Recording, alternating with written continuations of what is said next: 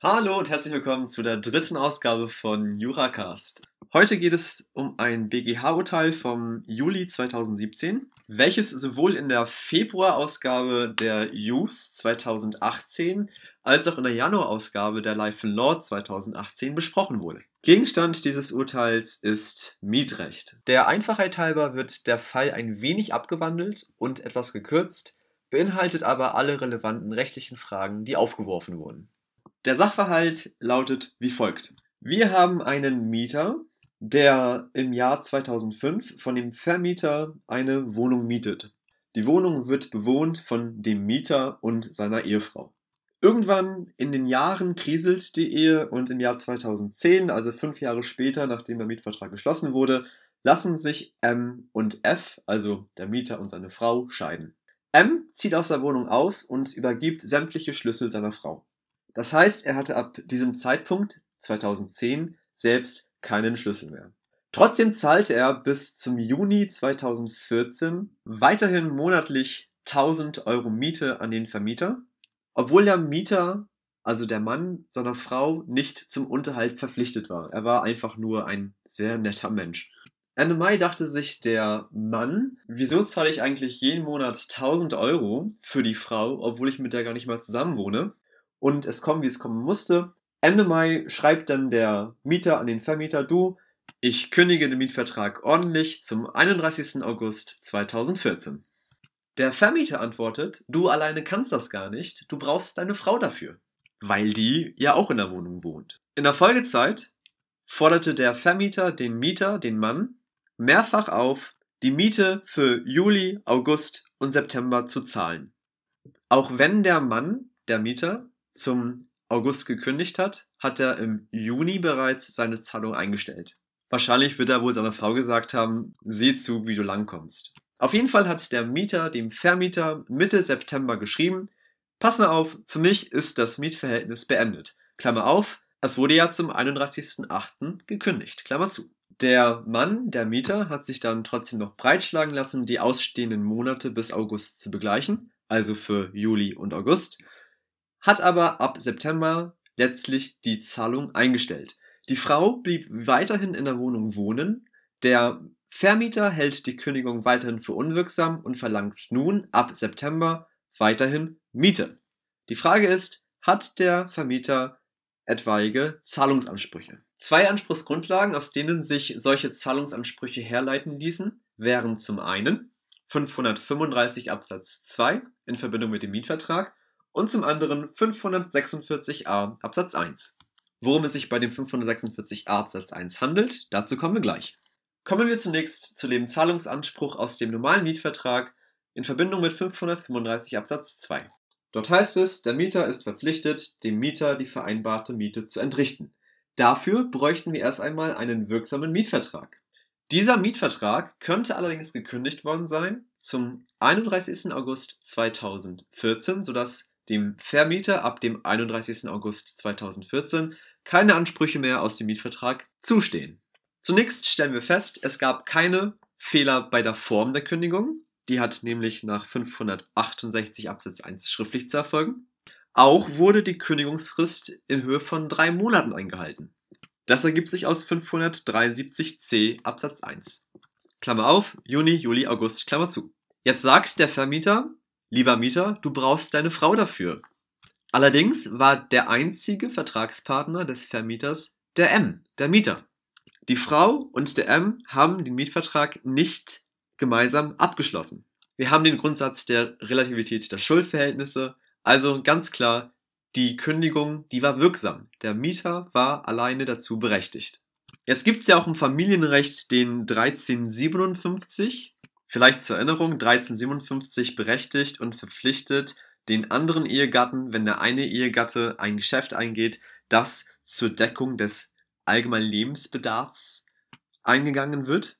Doch fehlt es daran bereits schon an einem solchen Geschäft zur angemessenen Deckung des Lebensbedarfs. Jetzt ganz oberflächlich sagt man ja, es liegt vor allem dann vor, wenn ein vergleichbares Ehepaar mit denselben finanziellen Möglichkeiten keine Absprache treffen würden, wenn man so ein Geschäft eingeht. Und ich denke, dass das eben nicht so ein normales Geschäft darstellt. Mal eben so eine Wohnung mieten. Vielmehr ist es eben auch ein Grundlagengeschäft und das gilt dafür eben nicht. Also wir halten fest, einziger Vertragspartner des Vermieters ist der Mieter. Der hat ordentlich gekündigt. Das Mietverhältnis ist also somit zunächst erloschen. Denkbar wäre es allerdings, dass das Mietverhältnis nach 545 BGB konkludent fortgeführt wurde. 545 BGB sagt, setzt der Mieter nach Ablauf der Mietzeit den Gebrauch der Mietsache fort, so verlängert sich das Mietverhältnis auf unbestimmte Zeit, sofern nicht eine Vertragspartei ihren entgegenstehenden Willen innerhalb von zwei Wochen dem anderen Teil erklärt. Er selbst ist ausgezogen bereits 2010, also er selbst hat dort nicht weiter gehaust. Allerdings lässt die Rechtsprechung es auch dann genügen für 545, wenn der Mieter die Sache einem Dritten überlassen hat und dieser Dritte nicht auszieht. Aber wir haben ja gesagt, Mitte September, und zwar am 12. September, hat der Mieter dem Vermieter gesagt, hör mal, für mich ist das Mietverhältnis beendet, gekündigt habe ich zum 31. August, was willst du eigentlich? Wir haben also mit dem 12. September eine innerhalb der zwei Wochen Frist erfolgte Erklärung des entgegenstehenden Willen, also wurde auch das Mietverhältnis nicht nach 545 konkludent weitergeführt. Wir haben also keinen Anspruch des Vermieters aus 535 Absatz 2 in Verbindung mit dem Mietvertrag. Das hat dem Vermieter natürlich nicht gefallen, woraufhin er dann gesagt hat, wenn ich schon nicht nach 535 Absatz 2 mein Geld bekomme, dann wenigstens nach 546a Absatz 1. Was besagt 546a?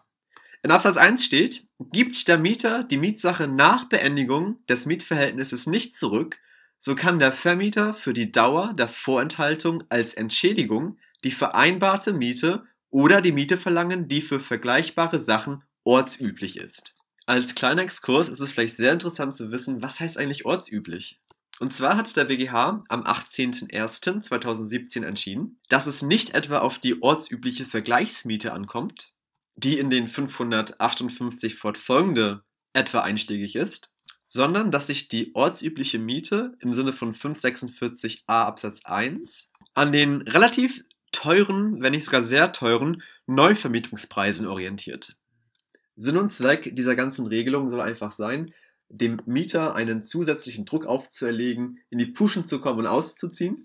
Denn andernfalls hätte der Mieter ja nichts Großartiges zu verlieren, wenn er einfach drin wohnen bleibt und denkt, hm, was soll schon passieren, zahle ich halt die ortsübliche Vergleichsmiete.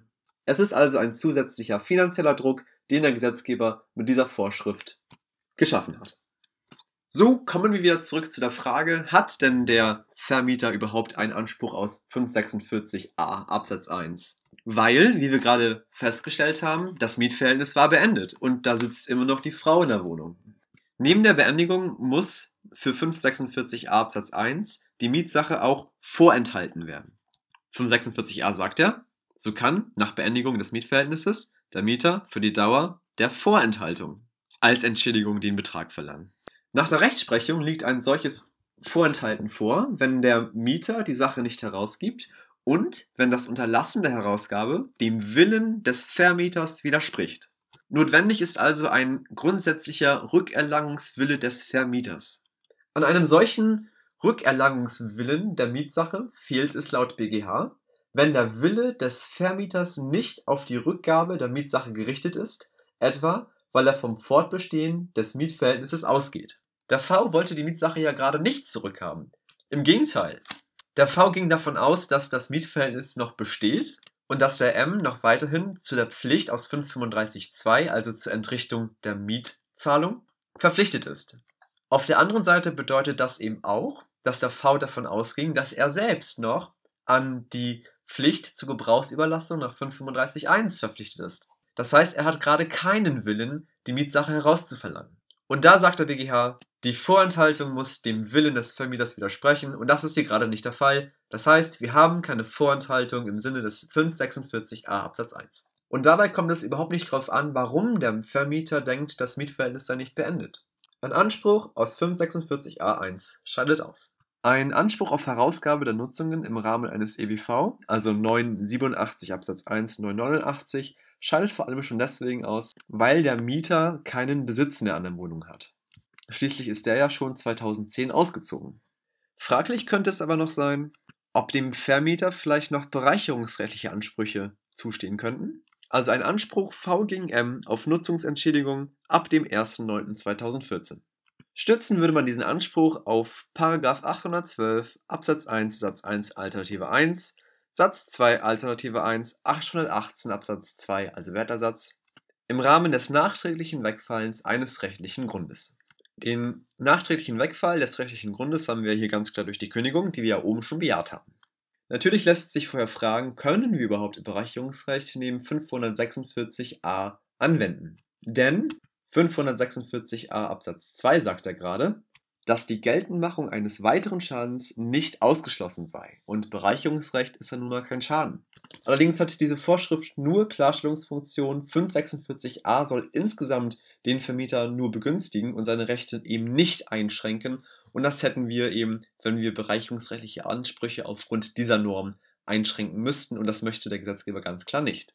Frage ist allerdings, wie bei jedem bereicherungsrechtlichen Anspruch, was hat der Bereicherungsschuldner, also der Mieter hier erlangt. Den Besitz der Wohnung hat er zumindest nicht erlangt, vor allem weil er seit 2010 nicht mehr da wohnt und weil es hier gerade um einen Anspruch ab September 2014 geht. Tatsächlich gezogene Nutzen scheiden auch aus, weil nur die F dort alleine gewohnt hat und Unterhaltsansprüche, die eventuell eine ersparte Aufwendung sein können, wurden auch nicht erlangt. Klammer auf, ersparte Aufwendungen prüft die Rechtsprechung hier sollte allerdings eher im Rahmen der Entreicherung geprüft werden. Klammer zu. Übrig bleibt also nur noch die abstrakte Nutzungsmöglichkeit der Wohnung. Man könnte auf die Idee kommen, dass das Erlangte lediglich die Nutzungsmöglichkeit ist, dass also die tatsächliche Nutzung der Wohnung durch den Mieter keinen Einfluss auf den gesamten Wert, auf die Werthaltigkeit der Leistung des Vermieters hat, also auf den Wert der Gebrauchsüberlassung. So ließe sich also ein erlangtes Etwas, also lediglich die Möglichkeit des Gebrauchs, konstruieren. An dieser Stelle müssen wir bedenken, dass das Bereicherungsrecht lediglich tatsächlich gezogene Bereicherungen abschöpfen möchte. Der Bereicherte müsste also eine echte Vermögensmehrung erfahren haben. Es ist zu beachten, dass das Bereicherungsrecht grundsätzlich nicht das Vermögen des Bereicherten über die Bereicherung hinaus mindern darf.